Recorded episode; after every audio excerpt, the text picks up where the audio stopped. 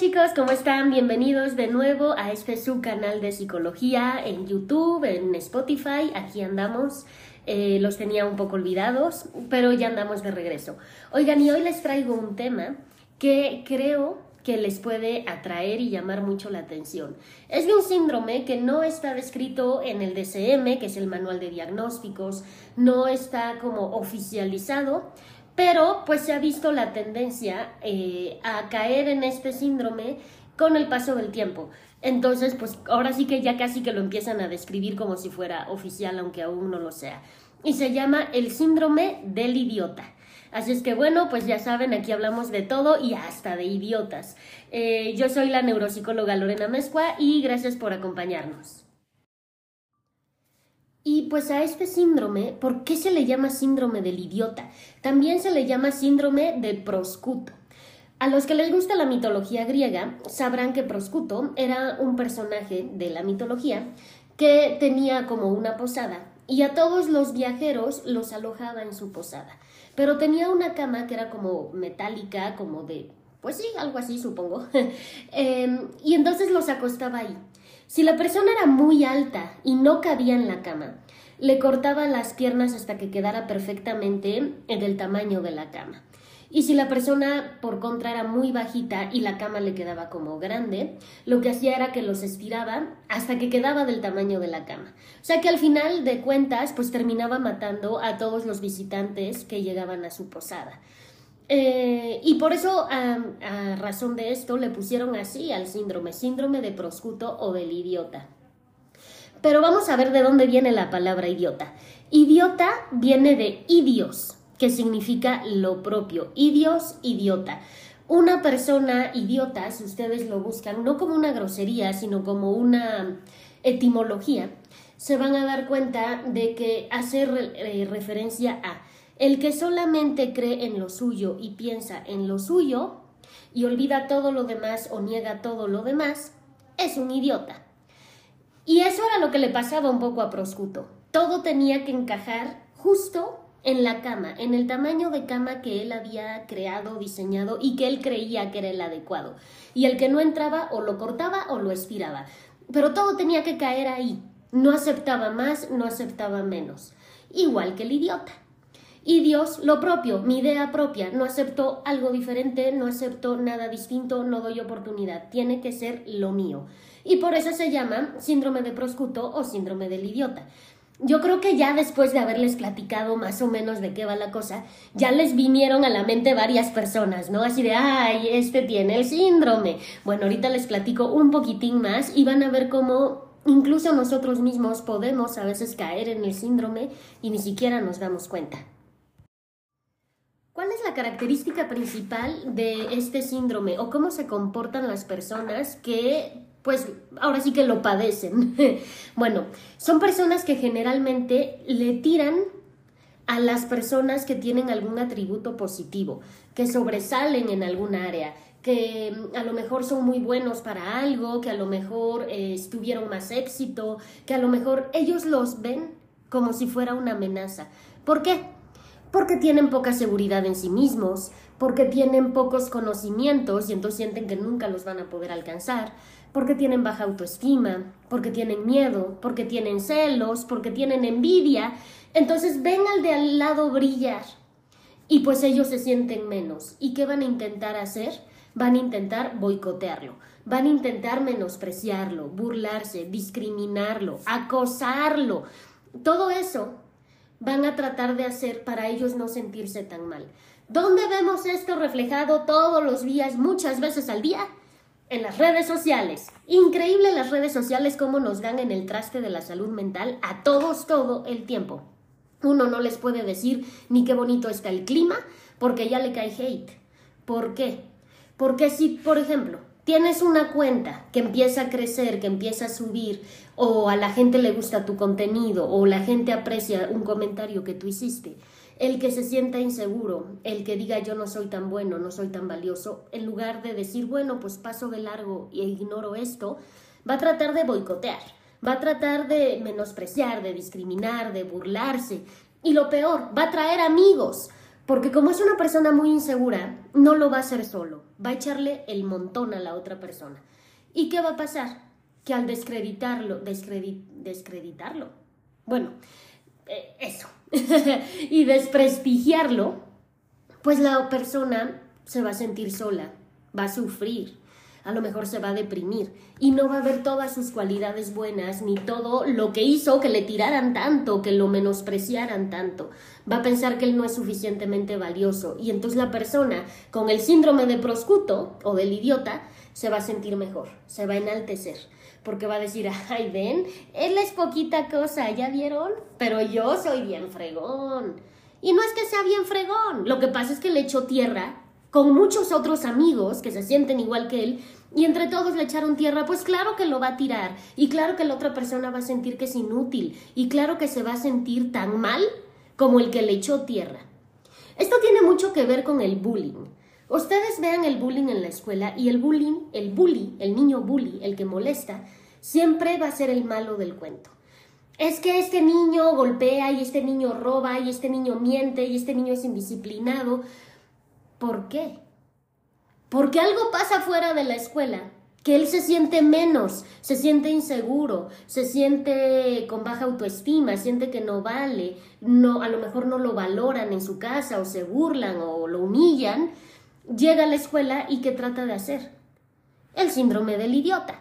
Trata de hacer de menos, de burlarse, de acosar al de enfrente para él sentirse un poco mejor. Entonces lo vemos donde? En redes sociales, un montón. Y pues en las escuelas también. ¿Dónde más? En los trabajos. El compañero que se sienta junto a ti en la oficina y que a lo mejor quiere ganar el mismo puesto que tú porque el jefe ya se va y entonces los dos quieren ese puesto, va a tratar de tirarte si él se siente inseguro. No va a hacer una, eh, una competencia leal. Va a ser una competencia desleal por ese puesto del jefe.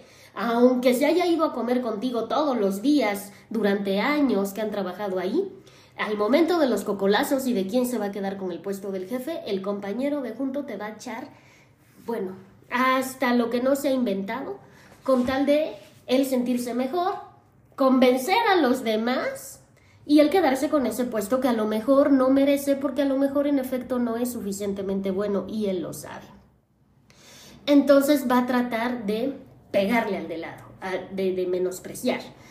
Em, ¿Cómo es una persona con este, con, o sea, cuáles son las características de una persona que padece, vamos a tratarlo como si fuera un padecimiento y ahorita les explico por qué, el síndrome del proscuto.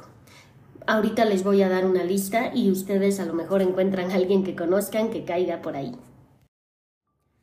Bueno, pues las personas que se inclinan a tener este tipo de conductas bastante desagradables.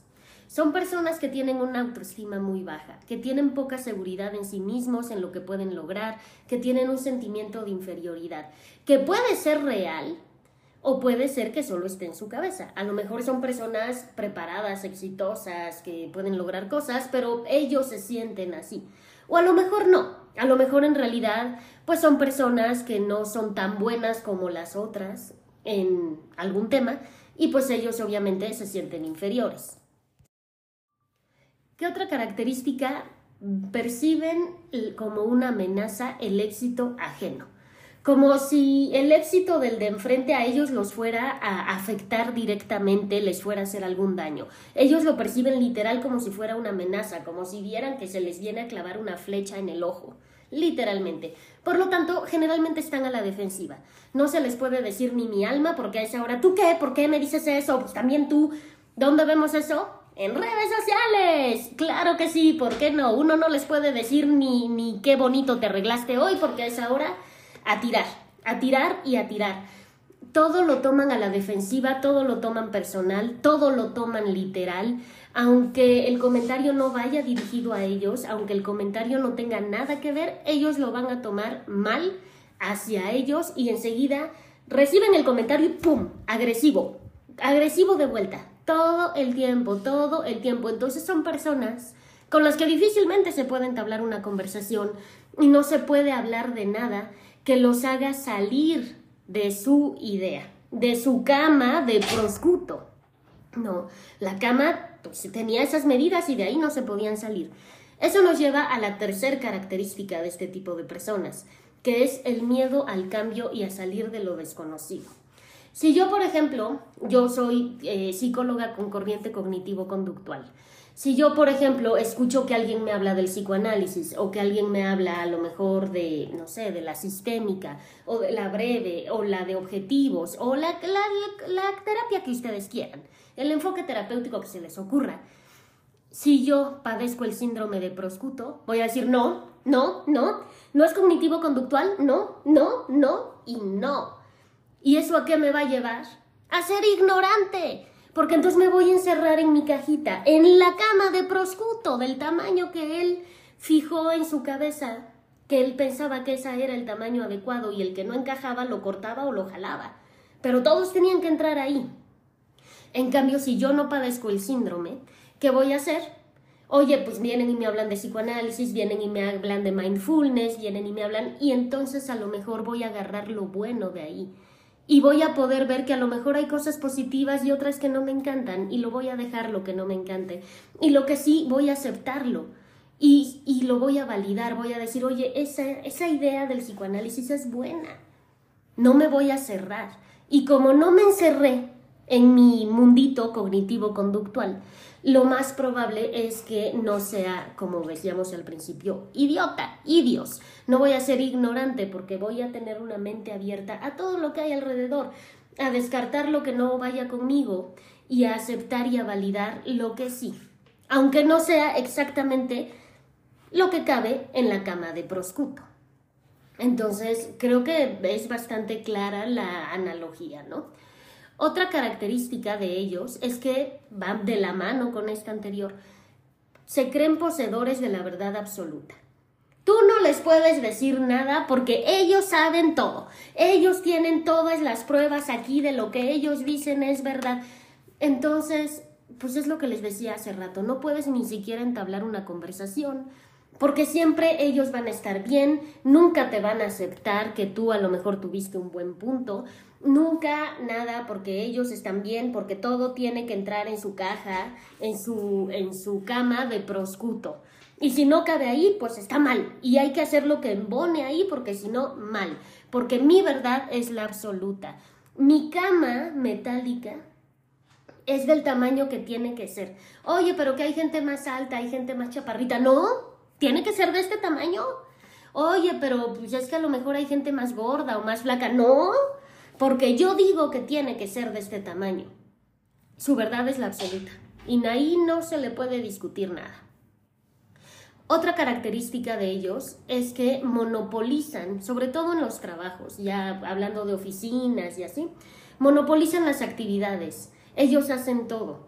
Y no porque sean expertos en hacer todo, sino porque al agarrar todo el trabajo ellos, evitan que los demás sobresalgan y brillen. Tienen tanto miedo de que alguien los pueda opacar, que mejor yo hago todo el trabajo para que nadie sobresalga y nadie haga nada más que yo, para que el único reconocimiento vaya para mí, aunque yo lo haya hecho fatal, pero no pueden reconocer a nadie más porque nadie participó más que yo.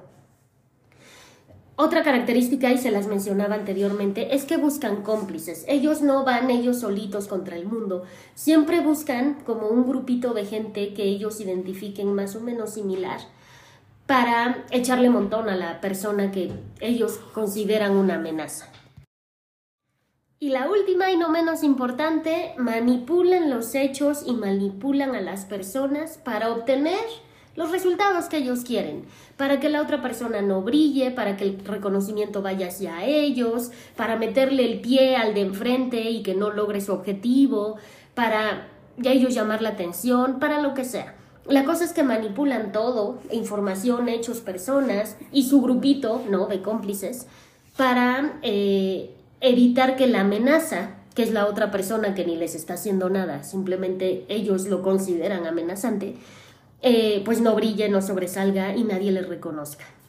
Y al final del día pues quede aislada y sintiéndose pues como una persona poco valiosa. Eh, seguramente ya visualizaron a varias personas que conocen así. se puede confundir mucho con una persona narcisista. No es lo mismo. Este es un síndrome que no está, como les digo, oficializado en la psicología. Y el narcisista, sí, es un tipo de personalidad y ya está como muy clasificado y muy estudiado. Eso ya es otro tema. Y ahora sí, viene la parte que todos estaban esperando. Ya ubiqué tres, cuatro, una persona a lo mejor por ahí que puede caer en esto. ¿Cómo voy a lidiar con él?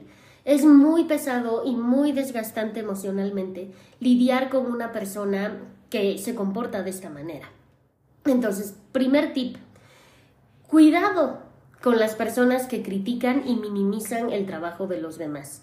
Si ya de entrada, aunque no te lo estén haciendo a ti directamente, pero ves que es una persona que constantemente critica al de enfrente, critica su trabajo, minimiza los logros, eh, se burla, trata de boicotear, aléjate. Porque ya sabemos que es una persona que es potencialmente una persona que te va a intentar sabotear, que va a intentar que no logres tu objetivo y que a lo mejor contigo no, no, no se porta mal pero cuando tú no estás, no sabes si habla mal de ti, así como habla mal de los demás contigo. Entonces, cuidado ahí con la gente que de todo se queja, todo critica, todo minimiza, porque pues puede ser, ¿no? Digo, no siempre, pero puede ser. Toma distancia. Es a lo que me refería, distancia con ese tipo de personas. ¿Y a qué me refiero con distancia? No solo distancia de metros, sino también distancia en la comunicación.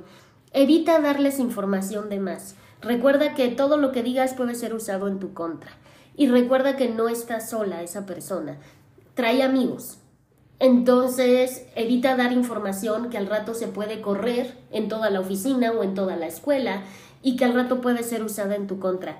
Háblales tranquilo, saluda, así, pero nada de intimidades, nada de cosas que aún no sean oficiales, de ay a fulanito le van a dar tal puesto o a menganito lo van a correr, nada de eso porque se puede hacer un mitote. Este tipo de personas son especialistas en generar problemas, de verdad que sí. Entonces a lo mejor terminas embarrado de un tema que ni te tocaba por haber dado un poco más de información. Y lo último, y por qué les dije que lo íbamos a tratar como si fuera un padecimiento, porque aquí lo único que nos queda con estas personas es sentir compasión. No odio, no resentimiento, no miedo, no enojo, compasión. ¿Por qué? Porque la compasión es una emoción bastante más tranquila, bastante más positiva que el odio, que el rencor, que el miedo, ¿no? Entonces emocionalmente no nos va a afectar tanto. Pero además hay que aceptar que ellos tienen un problema, que viene de su interior, un problema que traen a lo mejor de algo que les pasó, de cómo los educaron o de lo que ustedes quieran, y los hace comportarse así. Entonces, al tener un problema, ellos no notan su comportamiento dañino y tóxico, no notan que le hacen daño al de enfrente, y si lo llegaran a notar, les vale, porque ellos quieren lograr su objetivo a como dé lugar y que nadie más brille. Entonces, tienen un problema, y a mí me gusta siempre poner este mismo ejemplo. Y se lo pongo igual a mis pacientes que aquí en YouTube y en Spotify, a todo el mundo. Si ustedes van caminando por la calle y de repente se encuentran a la típica persona, eh, pues que vive en la calle, que a lo mejor está drogada, que va hablando sola, que está todo sucio, etc. Y esa persona viene y les falta el respeto de alguna manera. Los toca, los pellizca, eh, les agarra una pompa, no sé, ¿no? Algo así. ¿Ustedes se van a poner a discutir con esa persona? Así de, oye amigo, mira, no está bien que toques a la gente, tú no puedes hacer eso, no es correcto, pero además, ¿neta lo harían? ¿O le gritarían, no hagas eso, está mal, ubícate, no puedes tocar a la gente? ¿Lo harían? Que no. Seguro que si viene una persona así y viene y me hace algo, lo que voy a hacer es salir corriendo para el otro lado. No voy a tratar de dialogar, ni de negociar, ni de pelearme. ¿Por qué? Porque no tiene sentido. La persona tiene un problema, tiene un trastorno en su mente que no le va a dejar ver que lo está haciendo mal. Y entonces nada más voy a hacer el alboroto más grande. Mejor, mira, no tiene caso discutir con él, no me va a entender. Me doy la vuelta y me voy. Y se acabó. Igual acá. No les discutas, no les alegues, no nada, no los trates de cambiar porque no lo van a entender, ellos no se dan cuenta, tienen un problema. Hay que tenerles compasión y decir, ¿sabes qué? Ya, mira, así eres tú y no voy a alegar porque no te puedo cambiar. Y por mucho que yo trate de hacerte ver las cosas, no lo vas a ver diferente, porque tu manera de pensar no te permite verlo de la manera en que yo lo veo. Entonces, distancia, me alejo, no doy información de más, los trato educadamente, ¿no? Y ya no más.